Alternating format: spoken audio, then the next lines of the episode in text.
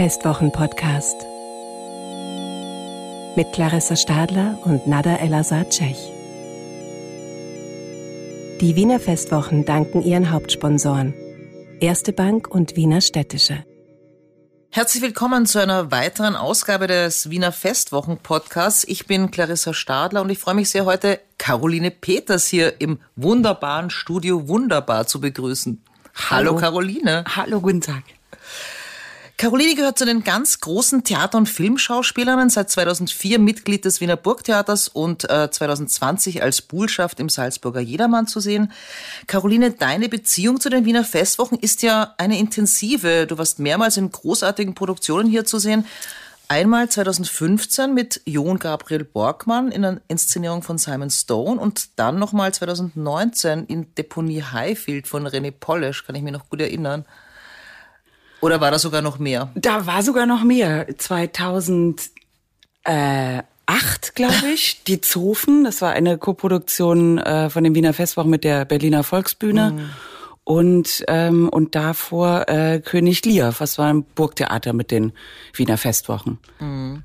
Also schon eine lange und äh, schöne Beziehung zu den Wiener Festwochen. Aber diesmal kommt's noch besser, weil diesmal machst du dein eigenes Ding.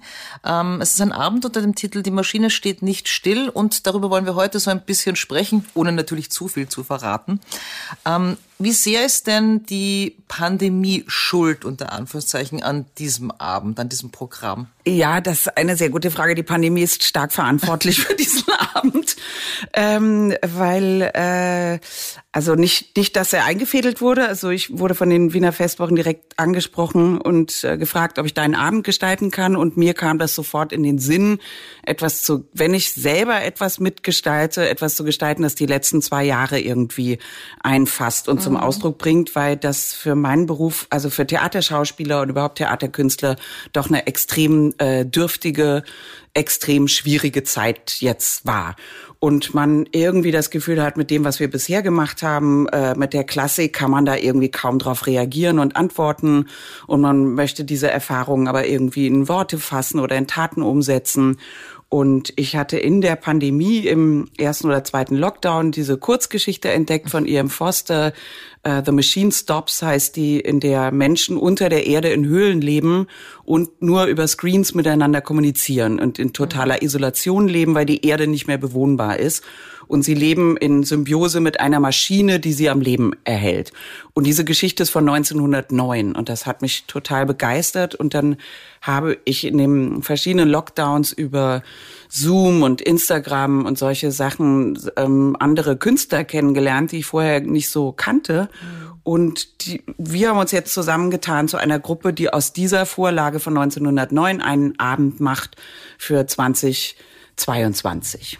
Das ist eigentlich wirklich eine unglaubliche Geschichte und eigentlich irgendwie ungewöhnlich. Ich äh, musste nachschauen, aber Ian Forster ist ja auch der, der ähm, Zimmer mit Aussicht geschrieben ja. hat. Das heißt, so eine Science-Fiction-Geschichte hätte ich äh, da gar nicht erwartet.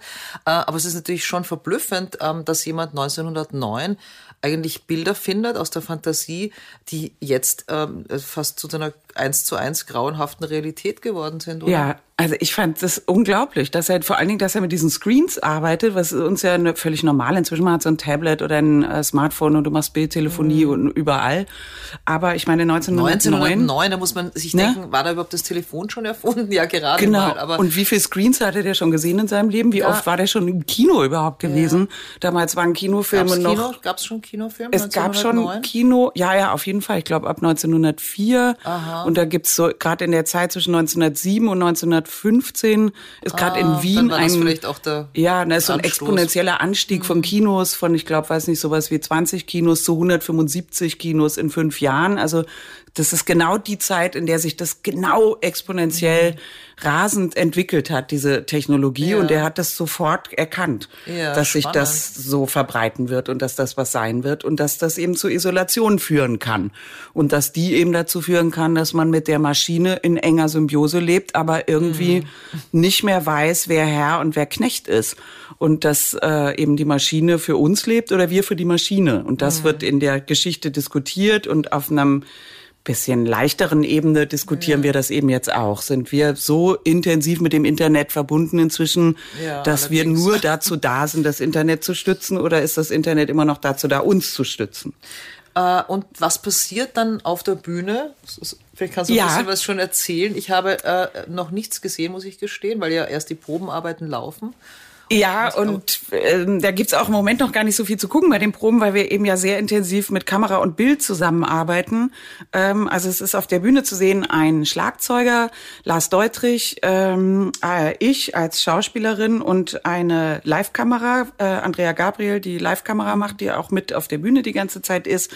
Und da gibt es eine hintere Leinwand und vorne einen sogenannten Scrim. Mhm. Das ist so eine Art Netz, auf das drauf projiziert mhm. werden kann und durch das aber auch ein bisschen so 3D-Effekte und alles Mögliche entstehen können. Und da mhm. schaut man die ganze Zeit drauf, eigentlich auf einen endlosen Strom von Bildern, als würde man einfach nonstop auf sein Smartphone ja. gucken. Dieser endlose Strom von Bildern, in dem wir uns befinden und wie man sich dazu die ganze Zeit ins Verhältnis setzt. Es ist ja deine erste eigene Regiearbeit, glaube ich zumindest. Ja, wobei ich so. auch Regie immer hochgegriffen finde, weil ich denke, immerhin, ich inszeniere ja nur mich selbst. Naja, also, immerhin, oder? Also ja, genau. Also es ist ein, ein ich habe mir das ausgedacht, ich habe die Leute zusammengebracht und wir machen das so als einen gemeinsamen Prozess und ich habe immer so das Gefühl, so die, die gesprochenen Worte kommen von mir, die, mhm. die Bilder kommen von den Bilddepartments, die Musik kommt vom Musiker und wir versuchen das so zusammenzulegen. Naja, das ist doch irgendwie eigentlich äh, eine sogar also äh, wirklich sehr umfassende Arbeit im Regie und du hast die Geschichte auch noch fertig. Und wie entsteht ähm, der Text? Hast du das vorher geschrieben? Äh, ist es schon fertig? Weil du, in, ich kann mich gut erinnern, dass du ja bei früheren Arbeiten oft mit den Prozessen warst, also mit René Polish, wo man dann vielleicht Text auch noch so quasi ähm, auf der Bühne erarbeitet ja. Ist das hier auch so? Also, also müsstest du ja mit dir selbst ähm, in Dialog treten. Das oder? ist tatsächlich so. Ich muss mit mir selber in Dialog mhm. treten und ähm, ich greife da tatsächlich auf die jahrelange Erfahrung mit René Polish und Simon Stone zurück, mhm. dass man eben sich als Gruppe an bestimmte Themen heranredet und an Wünsche, die man hat, was auf der Bühne stattfinden soll. Und dann geht praktisch jeder in seine, in sein mhm. Fachgebiet zurück und mhm. versucht zu finden, was er da in seinem, in seinem Handwerkskasten hat, was er dazu äh, tun kann. Und dieses Mal sind es eben auch die Worte und da äh, hatte ich dann doch auch ein bisschen Panik vor und habe ganz viel vorher geschrieben, was man überhaupt nicht verwenden kann. aber, ähm, aber das ist halt da und man kann es die ganze Zeit abändern und ja. dadurch ist es ähm, wieder verwertbar. Und die Originalgeschichte ist wirklich stark die Vorlage. Mhm die ganze Struktur der Erzählung, da orientieren wir uns sehr stark dran und greifen da sehr stark drauf zurück. Hm. Jetzt hast du gerade irgendwie zwei große Namen genannt, nämlich Simon Stone und äh, René Polish. Wie sehr haben dich die jetzt, wenn du jetzt sowas im Rückblick dir überlegst, ähm, eigentlich wirklich geprägt? Eben wie stark eben hat das deine Arbeit beeinflusst? Also, du hast ja also natürlich auch mit vielen anderen gearbeitet, aber das sind wahrscheinlich so eben die vielleicht so prägendsten Figuren, ja. oder? Ja, auf jeden Fall für mich. Ich glaube, es hängt aber auch damit zusammen, dass ich äh, Zeit ja, also seit der Schauspielschule, seit Beginn meines Berufslebens ähm, immer ein großes äh, Problem hatte mit dem Repertoire. Mhm. Ich ähm, finde, dass das klassische Repertoire für Frauen sehr wenig zu bieten mhm. hat. Und äh, wenn man äh, viel Kraft hat und viel Temperament, wie ich das hatte mit Anfang 20, ist man sehr unglücklich im klassischen Repertoire, weil man einfach die guten Wenn Aufgaben so, gehen immer an die Jungs. So Kätchen und Mariechen spielen kann. Genau. Grauenhafte Rollen. Und, äh, ähm, und man hat diese ganze Kraft. Aber so schreckliche Rächerinnen irgendwie äh, hätten dich ja Gibt's auch nicht mit Anfang so. 20. Gibt's so. gar nicht. Da gibt's, also das Wildeste ist dann schon die Jungfrau von Orleans, aber selbst dies vom Heiligen Geist erleuchtet. Also man ist wirklich auf verlorenem Posten, wenn man da irgendwas machen will, äh, außer eben man kommt so mehr in die Moderne. Und je mhm. moderner die Texte werden, umso möglicher ist es auch. Und dann später im Leben eben kommen diese klassischen Rächerinnen dazu, Clytemnestra, mhm. Medea und so. Äh, aber ja. vorher ist es schwierig. Und in der Phase habe ich eben René Polish kennengelernt mit Mitte 20. Mhm. Und da konnte man sich eben total äh, verausgaben, was früher ein großes Bedürfnis von mir war, mich so physisch zu verausgaben auf Austoben. der Bühne. Austoben, ja, was ich jetzt nicht mehr so habe, aber ich bin ja auch älter geworden. Und aber dadurch habe ich mit denen, unseren nachher mit Simon genauso, dass man eben sagt, die, die, die Stoffe und die Geschichten, die führen wir weiter. Aber dieses, äh, dieser das Klassische immer als mhm. klassisch aufrechtzuerhalten, mhm. da, ähm, da sehe ich für mich überhaupt keinen richtigen Sinn drin. Jetzt kannst du dich ja austoben, irgendwie wie es dir gefällt auf dieser Bühne. Ähm, mit dabei ist äh, eine Künstlergruppe, die sich äh, Lettwald nennt, habe ich es im Programm entnommen. Ähm, was sind denn das für Leute und ähm, was machst du mit denen? Ja, also Letwald sind eben die, die ich kennengelernt habe im, in der Pandemie, die wir praktisch zusammengefügt haben für diesen einen Abend. Die haben alle noch nie zusammen gearbeitet, die haben sich alle durch mich und durchs Netz äh, jetzt kennengelernt. Und, äh, und wir haben da einen Gruppennamen dem gegeben, der sich aus den Vornamen hauptsächlich zusammensetzt, aber auch aus der Idee, dass man in so einem LED-Wald mhm. irgendwie verloren geht, wie, äh, wie Hänsel und Gretel oder so. Und, ähm, und das ist eben äh, einmal Eric Dunlap aus Berlin. Ähm, das ist ein ehemaliger Tänzer aus New York, der schon als Tänzer in den 80er und 90er Jahren sehr viel mit ähm, Motion Tracking und Mapping gearbeitet hat und wie man Bewegung in elektronische sichtbare mhm. Impulse umsetzen kann und wie man daraus abstrakte Bühnenbilder aus, aus Licht praktisch mhm. schaffen kann, in Zusammenhang mit der Musik auf der Bühne und der auch als VJ gearbeitet hat in der 80er Jahre New York Clubszene, äh, wie man mit Musik und Bilderstrom äh, Stimmungen erzeugt. Und dann haben wir eben Andrea Gabriel, die äh, kenne ich vom Wiener Burgtheater, die die Live-Kamera macht, die einem eben das äh, Live-Geschehen auf der Bühne in Kamerabilder übersetzt. Dann eben Lars Deutrich, der Musiker ist, aber auch äh, Lichtingenieur und immer wieder auch ähm, Bühnenbilder macht. Und ich und mhm. genau, und dann ganz toll Flora Miranda, eine äh, junge Frau aus Salzburg, die jetzt seit zehn Jahren in Antwerpen lebt und da ein äh, tolles Studio hat für Modedesign, aber nicht so im Sinne von Konfektion, mhm. sondern wirklich von Art Event. Also ja. die macht wirklich sehr, sehr interessante skulpturale Dinge mit Mode und die äh, ist mhm. für die Kostüme verantwortlich. Klingt irgendwie sehr spannend. Ähm, vielleicht nochmal ganz kurz die Frage, weil du es am Anfang ja auch als Ausgangspunkt genannt hast, ähm, dass diese schreckliche Zeit der Lockdowns. Wir haben sie ja alle als schrecklich empfunden, natürlich irgendwie für Schauspieler und Schauspielerinnen und überhaupt Bühnenmenschen besonders äh, ähm, schlimm waren. Was waren denn so die, die Dinge, über die du dann während dieser Lockdowns, wo man ja gezwungen war nachzudenken, am meisten nachgedacht hast? Was hat dich denn da beschäftigt oder vielleicht auch gequält? Also ich muss sagen, mich hat ja vieles einfach auch gequält oder, zum, oder ich habe zum ersten Mal über Dinge nachgedacht, über die ich vorher noch gar nicht nachdenken musste. Ja, ich auch, weil das so ein, äh, also mein äh, ganzes Leben, das war wie so ein Strom, der von so einem Engagement zum nächsten geht und man immer nur überlegt, wie man arbeitet und wie man sich erholt zwischendurch. Mhm. Und das war einfach komplett weg. Also ich habe mich wirklich die ganze Zeit gefühlt wie bei so einem eben als als hätte als man fährt auf der Autobahn und ähm, und es macht irgendwas und, und alles ist Raststation. weg. Ja, nee, ist einfach nur alles also, weg. Also, es gibt auch keinen Unfall, es ist auch keine Rast, es ist auch mhm. nicht Pause. Mhm. Es ist nur, es gibt kein Auto mehr, es gibt die Straße nicht mehr, die Leitplanke ist weg, das Auto vor dir ist weg, das Auto hinter dir ist weg und du weißt gar nicht, wo du bist. Und so habe ich das sehr empfunden, als so ein völliges äh, Loslösen aller meiner bisherigen Bindungen. Und, ähm, und da kamen auch äh, schöne Sachen auf für mich. Das, das ist ja total cool, wenn man jeden Abend zu Hause verbringt. Oder auch, dass man am Wochenende frei hat, fand ich auch so ein totales Ding, um dass man so die Woche so in so Regelmäßigkeiten einteilen kann. Das fand ich alles total positiv mhm. und dachte immer, ach so lebt der Rest der Welt. Das habe ich einfach 20 Jahre lang verpasst. Das ist mhm. aber eigentlich ganz schön.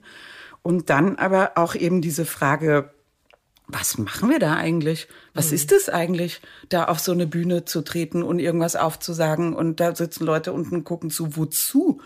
äh, ähm, und die, das ist nun keine schöne Frage für jemanden, der das sein Leben lang macht. Mhm. Und ich hatte mir die auch tatsächlich noch nie gestellt, weil ich bisher keinen mhm. Zweifel daran hatte, dass das vollkommen sinnvolle kulturelle Handlungen sind, die ich jeden Tag ausübe. Und der Zweifel kam dann ein bisschen mhm. in diesem Merken von, das ist dann weg von dem Planeten und da ist, ändert sich gerade mal gar nichts dadurch. Mhm. Und ich bin so in diese digitale Welt so reingekommen. Das war auch ein großes Erlebnis für mich, weil mein Leben vollkommen analog ist. Ja, habe ich auch so erlebt, irgendwie, dass man plötzlich gezwungen ist und dass es ganz selbstverständlich ist, dass man eben, weil du es ja angesprochen hast, quasi eben die Welt nur noch über Bildschirme irgendwie wahrnimmt. Ja. Menschen die man kennt oder auch noch nie gesehen hat, plötzlich irgendwie äh, einem nur noch irgendwie die ganze Zeit auf Screens gegenübertreten. Ja, und, und auch äh, dieses ganze, was man da, wo man alles hinrutschen kann und wie man da so abgleiten kann von einem Thema zum anderen. Man nimmt das Smartphone in die Hand, guckt rein und äh, guckt wieder auf die Uhr. Und es sind drei Stunden vergangen und man weiß überhaupt nicht, womit. Mhm. Und da ist so, wahrscheinlich leben ganz viele Menschen schon ganz lange so. Ich mhm. wusste das nur nicht, weil ich ja nie am Schreibtisch oder irgendwo arbeite. Ich finde dieses Bild schön, dass du da irgendwie gerade ähm, erzählt hast äh, von der Autobahn und, und dass da kein Unfall ist. Ich habe aber das Gefühl, es ist doch ein Unfall passiert und dass jetzt ähm, ganz viele eben aus Versehen äh, so leben wie in dieser Geschichte, die du am Anfang erzählt hast, nämlich äh, im Homeoffice isoliert, äh, acht Stunden am Tag am, vor dem Bildschirm, kurz unterbrochen oder auch nicht von der Pause, damit man nachher wieder früher Schluss hat. Ähm, denkst du, dass man Gemeinschaft, die wir ja auch vorher hatten, auch verlernen kann, wenn man sie eine gewisse Zeit, so wie wir jetzt gezwungen haben, nicht mehr ausübt. Und dass das im Grunde fast sowas wie eine Gewohnheit ist, die dann aber einfach auch verloren gehen kann? Oder dass man sie üben muss und wenn man sie nicht übt, ähm, dass sie dann einfach verschwindet? Also ich habe das stark so empfunden, dass man jetzt, wo es, ich finde jetzt erst in diesem Mai 22 fängt das wieder an, dass so viele Einladungen sind und mhm. Events und man überhaupt wieder wohin geht und man das alles so wie neu lernen muss und auch man merkt, dass es auch allen anderen irgendwie so geht. Es ist irgendwie ungelenk, der Umgang und äh, schon, wie man sich begrüßt. Die einen geben sich die Hand, die anderen ja. umarmen sich, die dritten wieder gar nicht und so. Alle ich kenne auch Leute, die wirklich ungern jetzt in großen Gruppen sind, weil sie sagen, ähm, sie können das nicht mehr, weil sie das einfach jetzt äh, sehr, sehr lange gar nicht hatten und sich es einfach abgewöhnt haben. Ja, und das ja. macht ihnen richtig Stress und Unbehagen, wenn man wieder mit mehr Leuten auch sprechen muss, weil man eben so vereinzelt ist. Das ist wieder so wie in, dies, in dieser Geschichte, die du da irgendwie aufgegriffen hast. Dass die Leute ja, die sitzen da, glaube ich, so in Höhlen oder so unterirdisch. Ja. Und ich meine, so ein bisschen, also wenn man im Winter im Homeoffice ist, ist es ja wirklich wie in einer Höhle underground. Ja, man ist und gleichzeitig einsamer als vorher und vernetzter als vorher. Ja. Das fand ich so komisch. Also der eigentliche Horizont wird kleiner Mhm. ich ich habe mich immer gefühlt wie so, ähm, dachte so, ich habe als Kindergartenkind zuletzt so gelebt, dass ich halt nur meine Eltern kenne, mein, äh, mein Elternhaus und den mhm. Weg zum Kindergarten und zurück. Und ja. jetzt war es halt meine Wohnung, mein Freund und der Weg zum Biller und zurück. Also klein, klein, die kleinstmögliche Radius ja. auf einmal. Mhm. aber im Netz der größtmögliche Radius. Mhm. Und so viel habe ich mich da noch nie rumgetrieben und so viele verschiedene Zeitungen habe ich auch noch nie in meinem Leben gelesen mhm. und so viele äh, Meinungen eingeholt. Aber immer in diesem Gefühl, dass mir keiner reinquatscht. Und wenn du auf so ein Event gehst, quatscht ja jeder jedem in alles rein. Mhm. Also man ist ja eigentlich viel angreifbarer auch für so Zwischentöne und Untergriffigkeiten und Übergriffigkeiten aller Art. Und die ähm, und weil man so, äh, weil man das anders hört, auf einmal ist es ist irgendwie sensibler geworden, mhm. finde ich, und gleichzeitig sturer. Caroline, ich bin schon wirklich sehr gespannt auf diesen Abend. Die Maschine steht nicht still läuft von 2. bis 13. Juni im Theater Nestreuhof Hammerkomm. Alles Gute dafür. Dankeschön. Das war der Festwochen-Podcast. Wir verabschieden uns aus dem Studio Wunderbar. Die Signation stammt von Ursula Winterauer. Danke fürs Zuhören und bis zum nächsten Mal.